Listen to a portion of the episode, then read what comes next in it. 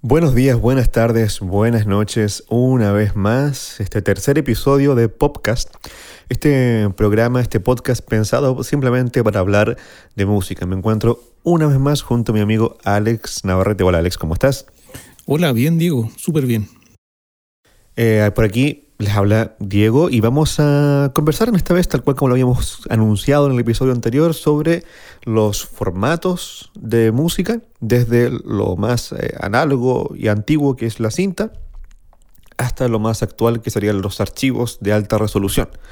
Y también cómo la forma en que ésta se distribuye, cómo ha cambiado la industria y cómo todo esto ha influido en, en la producción musical misma y a la vez también vamos a dejar en un último apartado algunas recomendaciones sobre cómo escuchar música y apreciarla de la mejor manera posible dentro de nuestra humilde opinión. Te doy el paso a ti, Alex, para que nos comentes un poco eh, sobre la, cómo ha ido evolucionando. Perfecto. Em, estaba recordando un capítulo que hicimos sobre el lado oscuro de la luna y ahí hablamos mucho sobre em, lo que fueron los comienzos de, los formatos eh, de cinta, eh, que también estaba un, poco relacionado con la eh, tecnología alemana de la Segunda Guerra Mundial en que de alguna forma desde esa época se empezaron a, crear estos formatos eh, de cinta un poco más avanzados eh, en las famosas eh, grabadoras de carrete abierto que habían en esa época, que visualmente es un, un rectángulo con dos carretes plásticos, uno con una cinta y otro vacío, y la cinta va corriendo a través de un eh, cabezal eh, reproductor. Sí, correcto, me había ido un poco en el tiempo hacia el 1940 y algo, en la Segunda Guerra Mundial, en los tiempos eh, de la Alemania, en que se crearon muchas máquinas de, cinta de, muy buena calidad que con el tiempo, una vez eh, terminada la Segunda Guerra Mundial, eh, se fueron eh, copiando estos formatos y estas máquinas en la versión americana. Y de ahí que comenzaron a, a expandirse estos formatos como lo que había comentado la cinta de carrete abierto, que... Recordaremos también que una vez comentamos en un programa antiguo que uno de los objetivos que se tenía en la Alemania nazi con la inversión que, se hizo en el audio era que se pusiera un discurso grabado de Hitler y que los aliados no supieran que Hitler no estaba allí. Exactamente, era de, tan buena calidad eh, la grabación que no sabían dónde se encontraba, entonces eh, se pensaba que era una, una transmisión en vivo. Entonces de ahí que se, ¿cómo se podría decir? Se em, crearon eh, sistemas em, de grabación de muy buena calidad. Em, posteriormente comenzaron, eh, como te decía, a, masificarse y a utilizarse en, radio y en la música propiamente tal, en, grabaciones, en, las eh, primeras grabaciones eh, de, música en vivo en, las radios norteamericanas y todo en, base a esta, eh, ¿cómo se podría decir?, revolución tecnológica que se generó dentro de la misma guerra. eso es como lo, lo interesante. También hay que acotar de que en esa época el concepto de mezcla que hoy tenemos no existía.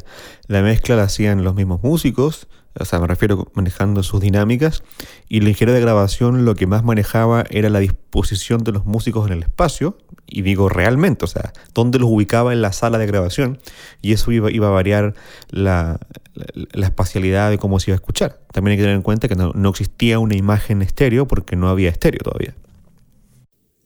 Exactamente. Em, de ahí que comenzó eh, toda esta em, ¿cómo se podría decir?, em, experimentación, que nosotros la, comentamos mucho y que en los años 60, en, los discos de los Beatles, se, nota absolutamente que eran eh, grabados en no más de cuatro pistas, pero eh, parecía que era un, trabajo de, muchos más eh, tracks donde se utilizaba mucho el, ingenio, eh, la creatividad, la producción musical eh, a otro nivel. Eh, no estaban en ningún caso las facilidades que se tiene para, grabar en estos momentos. Era, eran sistemas mucho más antiguos pero que sí tenían la, característica de, tener un, sonido quizás eh, un poco más, eh, menos eh, digital, a lo mejor más acústico, quizás más agradable para, algunas personas, aunque hay, hay como una, ¿cómo se podría decir? una disputa siempre entre lo, lo digital y análogo, que es otra historia. Pero ese es mi, mi comentario muy entre paréntesis. Bueno, y también hay que, agradar que, hay que aclarar que parte de esa disputa tiene que ver con que los equipos eh, análogos, bueno, primero aclarar que el, audio análogo es lineal, ¿no? Es decir, eh, se graba el, soporte que sea de manera lineal, no hay ninguna interrupción eh, en la grabación ni tampoco en la reproducción, lo cual hace que sea más sencillo de escuchar, porque cuando no es lineal, es decir, cuando son muestras, eh, suele suceder, no en todos los casos, pero suele suceder de que el cerebro tiene que rellenar ciertos espacios de manera eh, inconsciente, uno no, eso no se da cuenta, pero suele producir un cierto cansancio mental. Eh, no en todos los casos, yo eso lo voy a explicar más adelante porque el audio digital es un tema que he estudiado bastante este último tiempo por el tema del mastering y también de mi, de mi consumo personal. Em, y pero también hay que decir de que una de las cosas que más se, se dice, ¿cierto? Que el audio análogo es cálido y eso tiene que ver con los armónicos que ciertos equipos, eh, sobre todo los equipos más antiguos, tanto por su composición electrónica, agregan o quitan a, a la música o sea, al, sonido que se está pasando a través del equipo. Correcto, sí, eh, mucho se, ha hablado de eso. Eh, pero voy a volver al punto en que estaba en las eh, grabaciones análogas de, los 60, que la característica principal que tenían, claro, una era eso de la calidez y lo otro el, el balance em, o la posición de los músicos en el espacio, que eso era algo muy interesante de, la forma que, lo hacía eh, la producción de, de, Beatles, era algo igual extraordinario para la época. Aparte que en ese tiempo eh, tampoco em, existía un catálogo de de mezcladores o de otras máquinas eh, anexas a lo que es la, la, cinta o micrófonos que también se requerían para eh, dichos fines, eh, todo era fabricado casi a, a pedido para las discográficas. Eran otros tiempos. Entonces, por ejemplo, uno no podía ir a comprar a una, una tienda un mezclador de 16 canales, sino que tenía que mandarlo a fabricar un, a través de, eh, ingenieros que se dedicaban exclusivamente a eso con las características que solicitaban los ingenieros de sonido de la época o los, productores. Deteniéndonos ahí, yo quiero eh, dar especial mención a Geoff Emerick, que fue el ingeniero de grabación y mezcla que trabajó con los Beatles tanto para el álbum Revolver, Sgt. Pepper Lonely Heads Club Bands, también trabajó en el Abbey Road en, algunos otros trabajos que no recuerdo cuáles, él tiene un libro que se llama El sonido de los Beatles, donde describe todo el proceso eh, de, grabación y de mezcla que se hizo. Y hay que entender que tanto los Beatles, los cuatro Beatles, eh, junto con. Em, junto con, con, con George Martin y junto con él, con Jeff Emerick, ellos inventaron las cosas que en este momento nos parecen de lo más cotidiana dentro del proceso de producción musical. En efecto, esos son otros detalles eh, muy interesantes. Eh, claro, ahora nosotros eh, tenemos todo a disposición, eh, mezcladores, micrófonos, las interfaces que se utilizan para grabar actualmente, pero todo deriva de, aquella época en que todo era más complicado, pero al mismo tiempo sumamente creativo podría ser mención a lo, a lo, que estaba diciendo al principio del álbum de, Pink Floyd, eh, que fue el, lado oscuro de la luna, que fue un álbum que se hizo en cinta, pero que eh, se le sacó el, máximo partido a lo que es eh, la grabación. Eso ya no era en cuatro tracks, sino que era en 16 tracks que fue como toda una, una, revolución para el tiempo, porque eso fue posterior a, los a los 60, por ahí por los 70. Eh, 73. Eh, claro. vale aportar de que ese álbum es considerado actualmente hasta el día de hoy referencia en, en cuanto a sonido. Es muy eh, común verlo en comparativas de gente audiófila cuando prueba equipos y cuando compara formatos. Sí, eh, fue como la, eh, ¿cómo se podría decir? Como la obra cumbre de, Alan Parsons, que fue el ingeniero y productor que grabó ese álbum. Eh, quizá eh, por una casualidad, porque solamente él trabajaba en Abbey Road, donde se grabó el disco, y le tocó a él realizar dicha labor, pero lo hizo con una maestría justamente que hasta el día de hoy como tú dices, sigue siendo un, referéndum de, sonido. a ese nivel llegó. Exactamente.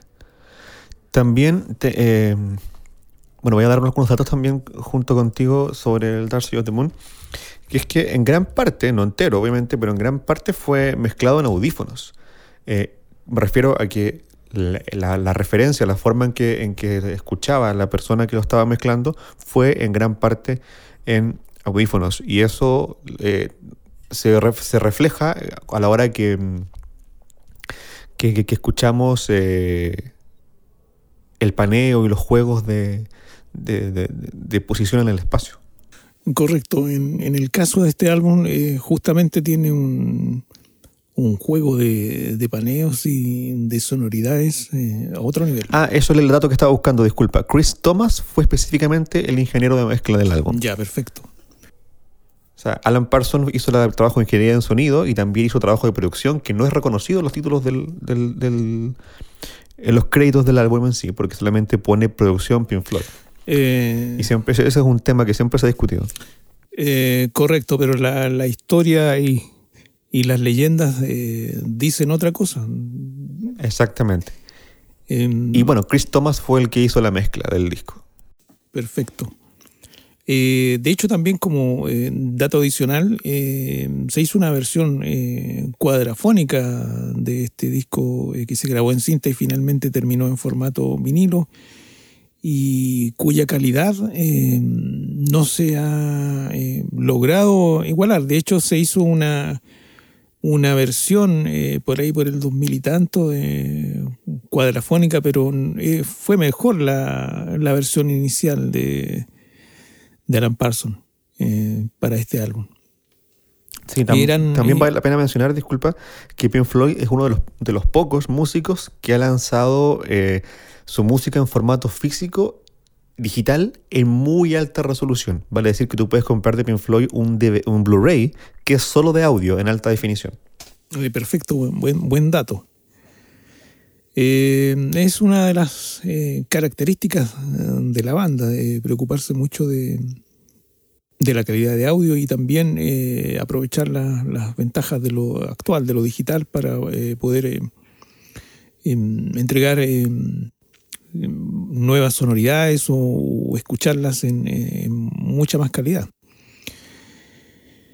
Luego de eso, comienza otra era, aparecen otros formatos, aparece el, cassette, que es como la, la versión de, cinta de carrete un poco más eh, home, que tiene algunos, eh, algunas cintas que, que sonaban bien en su tiempo, las cintas eh, de, em, de formato o de, de aleación eh, metálica, o las cintas de metal que llamaban, o las cintas de cromo, que tenían buena, buena calidad de sonido, teniendo un buen, un buen deck, un, buen reproductor de cassette. Pero no así los eh, cassettes que se vendían en forma comercial, no, eran de, por lo menos los que llegaban acá a Chile en, aquella época, no eran de muy buena calidad, eran de, mediana calidad. Por lo tanto, el, vinilo en ese tiempo eh, seguía siendo eh, el favorito por, por, una cuestión de calidad de sonido. Eso fue fines de los 70, principios de los 80 eh, el cassette fue como el, formato más popular, a pesar de todo, dentro de, esa época, de ahí que se derivaron eh, algunos eh, aparatos portátiles como los Walkman que estuvieron de moda. Exactamente, y hablando de la portabilidad, yo quería aportar un par de cositas que tiene que ver con que también en esa época, final de los 70 y todos los años 80, la manera en que principalmente los jóvenes y en general las personas más escuchaban música era a través de la radio. ¿no? En esa época hubo muchas emisoras de radio alrededor del mundo, principalmente en Estados Unidos y Europa, que se dedicaban particularmente a la música. Habían emisoras que casi no tenían locución, sino que simplemente pasaban música. Y empezó también en esa época el fenómeno del disc jockey, más actualmente conocido como DJ, que es la persona que seleccionaba y curaba la música eh, dentro de, la emisión.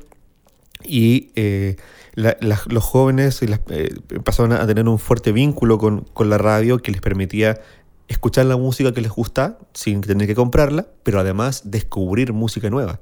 Y se empezó a dar un fenómeno, ya que estas radios portátiles tenían la posibilidad de grabar en cassette el mixtape, que es la versión abuela de lo que son hoy las listas de reproducción, donde la gente grababa en cassette eh, las canciones que les gustaban y hacían una, mezcla personal de la música que a ellos les gustaba. Sí, perfecto. Em, luego, por ahí por los 90, em, bueno, incluso antes ya había empezado lo, que es lo digital, propiamente tal, lo, que es el, el, CD o disco compacto. Em, también por ahí por los 80 y por los 90 aparecieron otros formatos como el DAT, Digital Audio Tape, que era un formato que competía un poco con el CD, pero finalmente eh, desapareció del mercado. Era un, formato eh, que era como un cassette de video en miniatura y que se reproducía con un aparato similar eh, a lo que era un video. De hecho, el, cabezal era rotatorio, igual que los eh, cabezales de video. Y finalmente eh, primó el CD, que fue toda una, revolución en, aquella época por el, rango dinámico que tenía y que eh, provocó una, una cierta... 96 decibeles de rango dinámico. Claro, provocó una cierta locura, por eso en algunas personas entonces muchos... Em- Sobre todo en, el mundo de las grabaciones de la música académica o antigua. Exactamente, sí. Eh, muchas personas les gustó por eso y muchos vendieron sus colecciones de vinilo en aquella época y se cambiaron a CD porque pensaron que iba a ser... Bueno, antes que continuemos, Alex, vamos a escuchar tu cápsula que hiciste hace muchos años en nuestro anterior proyecto eh, dedicada al CD. ¿Te parece? Perfecto, escuchémosla. En esta oportunidad comentaremos sobre la historia del compact disc.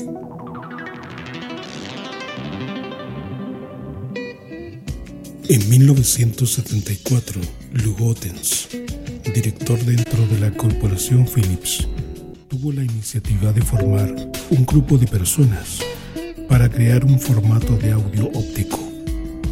Pero no fue hasta 1977 en que Philips decidió construir un laboratorio para llevar a cabo este proyecto. Se le denominó disco compacto debido a otro producto de Philips, el cassette compacto. Más tarde, en 1979, Philips se asocia con Sony, que también buscaba un formato de audio digital. Philips contribuyó al proceso de manufactura basado en la tecnología del Laserdisc y también contribuyó con el sistema de modulación i214 que ofrece una cierta resistencia a rasguños y huellas dactilares. Sony contribuyó con el método de corrección de errores. Los primeros títulos grabados en Compact Disc fueron Sintonía Alpina de Richard Strauss, Los Valses de Frédéric Chopin, interpretados por Claudio Arrau, y el álbum The Visitors de ABBA. Actualmente el Compact Disc es un estándar en la industria musical.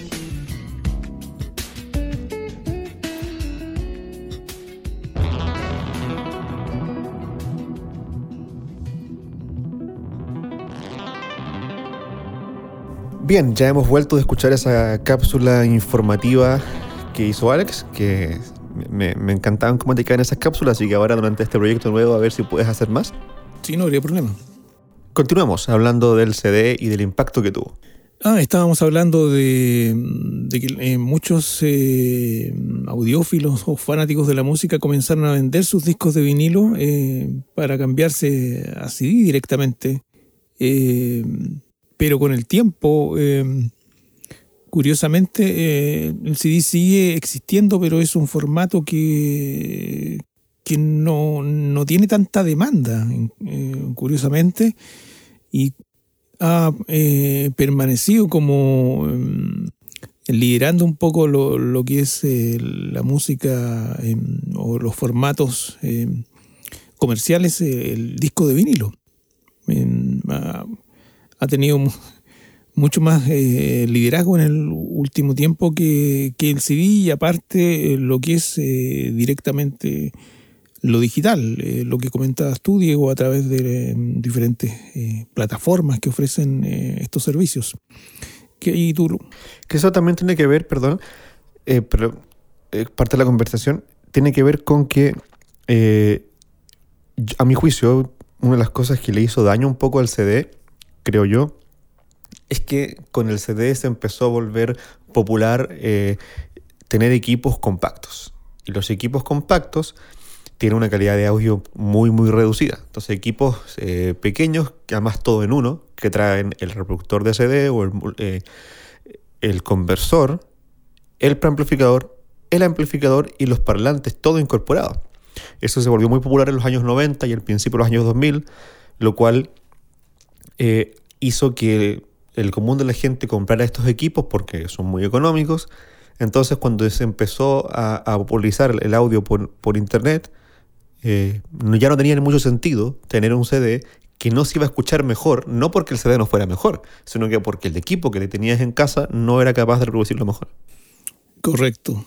Eh, es buen punto. De hecho, los equipos que funcionaban con vinilo eran equipos de muy, muy alta calidad, generalmente eh, tenían procesadores, eh, ecualizadores, eh, muy buenos parlantes. había como un- un- una dedicación y un, cuidado a tener un, equipo de sonido en aquella época. Es muy válido el comentario. en cambio, con, con un CD, claro, justamente se reducía un poco el formato, aparecieron los eh, primeros mini componentes que traían eh, incorporado el CD. Y claro, cambia un poco la, forma de, escuchar música. Eh, en cambio, cuando tú escuchabas música con, con un vinilo era eh, prácticamente un, como una ceremonia, porque había que preparar el disco, desembalarlo, limpiarlo, pre- preparar la, la aguja, verificar si estaba limpia, eh, setear el equipo, etcétera, mi- miles de detalles.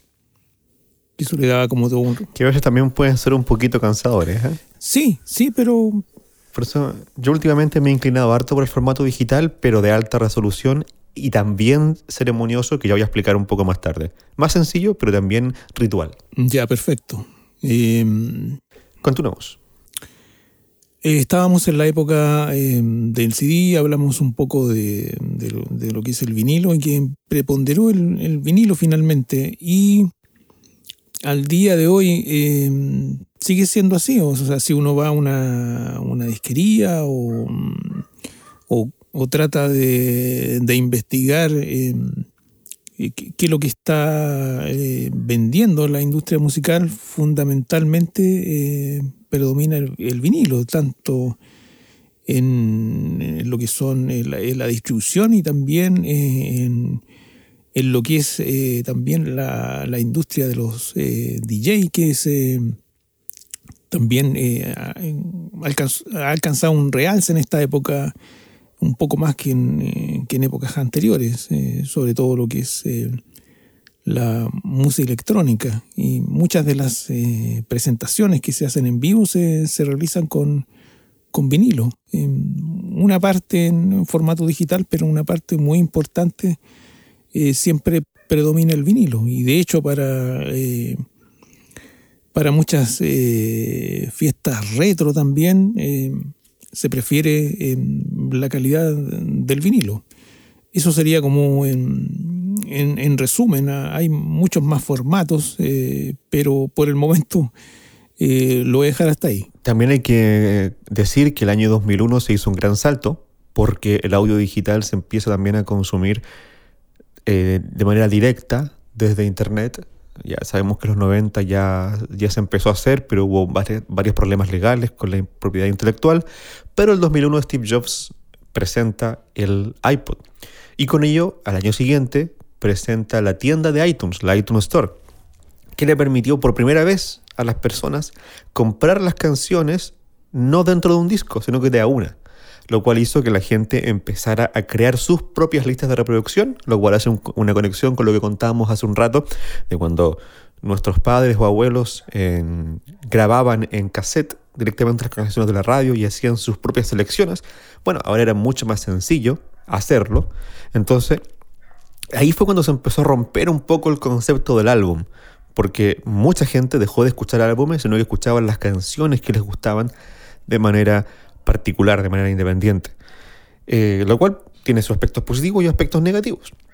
Eh, yéndonos al tema del audio, lo malo del iTunes Store es que vende la música en una calidad muy baja, vende en el formato eh, AAC, es un formato de Apple, con una tasa de muestreo, con una frecuencia, eh, de una, no, una tasa de bit de 256 kb por segundo, lo cual es muy bajo teniendo en cuenta que un CD está en 1400 y tantos kilobytes por segundo. Entonces, la verdad es que se pierde bastante y se nota muchísimo. Eh, entonces, no, no, creo que alguien pueda hacerse una colección de música comparada en iTunes, eh, porque la calidad de sonido es bastante inferior. Pero también fue cambiando la industria fue, dándole una nueva importancia al single, ya que muchos, sobre todo muchos músicos o compositores más pop, ya no estaban pensando en vender un disco, sino que estaban pensando en venderte la canción. Lo cual nos, nos, nos, creo yo que nos trajo como unos segundos 60. Creo que ahora también estamos un poco en esa etapa, donde la importancia del single, la importancia de la canción que, que brille por sí, por sí sola y no tanto dentro de un álbum, como en los 70. Y dentro de eso mismo, luego viene la segunda etapa, que es la que estamos viendo ahora, que es la etapa del streaming, ¿no? donde en eso la empresa que, que logró eh, imponer ese sistema sabemos que es Spotify y sigue hasta ahora siendo el servicio líder dentro de esta forma de distribución de la música, donde uno paga una mensualidad y tiene acceso a un catálogo de millones y millones de canciones. Hablamos que en Spotify tienen casi 50 millones de canciones, en Apple Music casi 60 millones de canciones. El problema es que, claro, sigue siendo un archivo comprimido, en este caso hablamos de 320 kilobytes por segundo en el formato OGG que es un formato superior que el MP3, tiene, se parece, eh, eh, está menos comprimido y tiene menos pérdida, pero dicta mucho de ser la obra original que se grabó y se mezcló y se masterizó en un estudio. Eh, claro, entonces la gracia de estos formatos es que te permite escuchar lo que tú quieras en cualquier momento, pero además una de las grandes maravillas es que te permite descubrir música nueva todo el tiempo. Y no, además de, por supuesto, hacer tus propias listas, y juntar las canciones y personalizar un sistema para la música que a ti te gusta. Ahora, si tú eres un melómano, como supongo que son todos los oyentes de este programa, también vas a querer tener una colección tuya y en alta definición, que puede ser tanto en vinilo como en CD, pero también puede ser en un formato meramente digital. Si es así, que es lo que yo estoy haciendo últimamente, eh, se puede comprar directamente el archivo master, el archivo completo. En eso hay un debate gigantesco de formatos y de cosas que se pueden utilizar. Eh, también hay una guerra tremenda de formatos que desarrolla el formato un poco más fiel. Eh, las tiendas que yo recomiendo, principalmente la tienda que yo recomiendo es la de HD Tracks, HD Tracks. es bastante económico, la verdad es que uno puede comprar un máster directamente de un álbum por 20 mil pesos chilenos y tienes un álbum en 24 bits y 96 kHz. O sea, estamos hablando de muy alto nivel. Eh, y eso me enlaza con lo que decía al principio, de que el cerebro se cansa cuando hay samplers. Excepto si es que la, la, distancia en el tiempo entre un sampler y el otro puede ser inferior a 7 eh, microsegundos. ¿Por qué? Porque el oído escucha cada. hace refresco, como, como por así decirlo, humano, cada 7 eh, microsegundos o un poco o algo así. Y si la calidad de, de, la frecuencia de muestreo es de 192 kHz por segundo, estamos hablando de que estaría eh, un sampler, una muestra y la otra, estaría a una distancia en el tiempo inferior a 7,5 milisegundos. En ese caso, nosotros tendríamos una experiencia lineal de audio. A pesar de que es audio digital y que no es lineal, nuestro oído lo escucharía completamente lineal por lo que acabo de explicar. Entonces esa es una de las ventajas que tiene comprar audio en alta resolución. Ahí hay muchos debates, yo me estaba estudiando bastante sobre el tema del MQA o MQA, que significa Master Quality Authentication, que es un formato entre comillas comprimido, porque igual el archivo pesa menos, pero al ejecutar el archivo, al decodificar el archivo, el archivo crece y tiene, eh, equivale a un, a un 24 bits, o sea, profundidad de bit de 24 bits, que es lo que nos define el rango dinámico, que sería un rango dinámico bastante más grande que el del CD. Estamos hablando de 100, no me acuerdo exactamente cuánto es, les voy a decir el tiro, eh, la cantidad, pero equivale eh, a un rango dinámico bastante mayor. De hecho, les voy a dar el tiro del dato que lo tengo por aquí apuntado. Eh, bueno, el punto es que eh, equivale a esa calidad de profundidad de bit 24 y la frecuencia de muestreo sería 192 kHz, lo cual te da una definición muy alta. Estamos hablando de que un álbum pesaría mucho más de un giga, casi 2 gigas. Eh, también hay otros formatos que, existen en, esa calidad, que una IFF en esa calidad se puede encontrar perfectamente y también un FLAC. Todo esto lo puedes encontrar en la tienda HD Tracks y la, tienda de Acoustic Sound. Son dos tiendas por internet donde tú puedes comprar los álbumes en esa calidad. Ahora, ¿cómo reproducir archivos en esa calidad? Y este es otro problema. Porque tienes que tener eh, una buena interfaz o un buen DAC específicamente. Si no eres ingeniero en audio, no tienes para querer una interfaz, pero si necesitas un DAC al cual conectas tu computador y el DAC lo conectas a eh, tu amplificador o tu preamplificador y eso lo vas a llevar a tus parlantes y va a ser una cadena muy parecida a la que tendrías con un tornamesa, pero en lugar del tornamesa tendrías un computador o puedes tener también un disco duro que le envíe la información vía Wi-Fi al DAC y del DAC al previo y del previo al amplificador y el amplificador a los parlantes. Perfecto. Es más, es más o menos lo que yo estoy haciendo ahora para, para coleccionar música.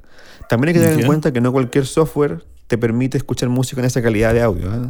Por ejemplo, Windows Media o iTunes no hacen eso. Tienes que tener un software especializado. Comprendo. Alex, ¿algo más que quieras comentar? Eh, sobre lo análogo, em, yo diría que em, hoy en día todo va a depender mucho del, del gusto de la persona. Está todo eh, disponible en diferentes formatos. Eh, no todos los eh, discos están disponibles en, vinilo, pero sí muchos. Muchos, como tú decías, en, streaming, con una cantidad pero increíble, eh, y la otra parte en CD o Blu-ray, o otros formatos digitales, pero eh, finalmente todo va a depender de, de, la persona y de la, del tipo de música que, que quiere escuchar. Pero personalmente yo sigo recomendando el, disco de vinilo a mí me gusta personalmente mucho más. Pasemos a la parte de las recomendaciones a la hora de escuchar música. En esta parte me gustaría comenzar yo con algunas ideas. Eh, considero que también es, fundamental poner la atención a la música. Entonces, cuando tú tienes un álbum que te gusta, considero que a pesar de que tengamos siempre la posibilidad de escuchar las canciones por separado, siempre la buena obra continúa siendo el álbum. Eso no ha cambiado aún. Cuando un álbum nos gusta, por alguna razón, la que sea, sea por su calidad estética, por su calidad de grabación, por su calidad de composición musical, simplemente porque nos remonta a un momento, porque nos trae nostalgia, porque nos eh, transporta, por la razón que sea, hay que intentar ponerle la mayor atención posible. Si contamos con un buen equipo, como lo que estamos describiendo de eh, un amplificador y un par de buenos parlantes, si es audio digital, necesitamos un DAC, si no, puede ser un tornamesa. Eh, hay que tener un buen punto de escucha, una sala que, suene bastante bien, que no tenga problemas de reverberación o que se acumulen frecuencias. Lo ideal es tener los parlantes separados de la pared, al menos un metro, eh, a una distancia más o menos cómoda, un par de metros, sentar, posicionar nuestro punto de escucha, nuestra silla, y allí eh, ponernos a disfrutar del disco ojalá eh, con pocas distracciones visuales, es decir, con, sin luz es una buena opción, eh, y eh, dejarse llevar por, por, por, los sonidos, por la melodía, por supuesto, y también por, por la mezcla, fijarse en todas las cosas que están pasando, fijarse en las capas de sonido, fijarse en los planos, ¿no? Hay cosas que están atrás, hay cosas que están adelante, a un lado, al otro, sobre todo en la música popular debido al, arte de la mezcla, vamos a encontrar que hay muchas cosas que están sucediendo. Eh, dentro de una obra que nos gusta, que nos emociona. Eh, cuando tenemos la oportunidad de escuchar un álbum en un buen equipo, vamos a, darnos cuenta que quizá hemos escuchado 100 veces un, un álbum, pero no terminamos de descubrir cosas a medida que tenemos la oportunidad de mejorar los parlantes o de mejorar el formato. Eh, hay cosas que, que, yo he escuchado de discos que, tenía de cuando era niño, pero ahora tengo la oportunidad de comprarlos en un mejor formato, con mejor equipo en casa, y descubro todavía elementos de la mezcla que no había escuchado nunca. Y eso es, es muy, muy interesante, es muy mágico, sobre todo cuando le ponemos atención a los detalles. Por supuesto también poner atención al texto, a lo que está diciendo el compositor, el poeta, y dejarse llevar por ese eh, diálogo entre los sonidos, la música y la poesía.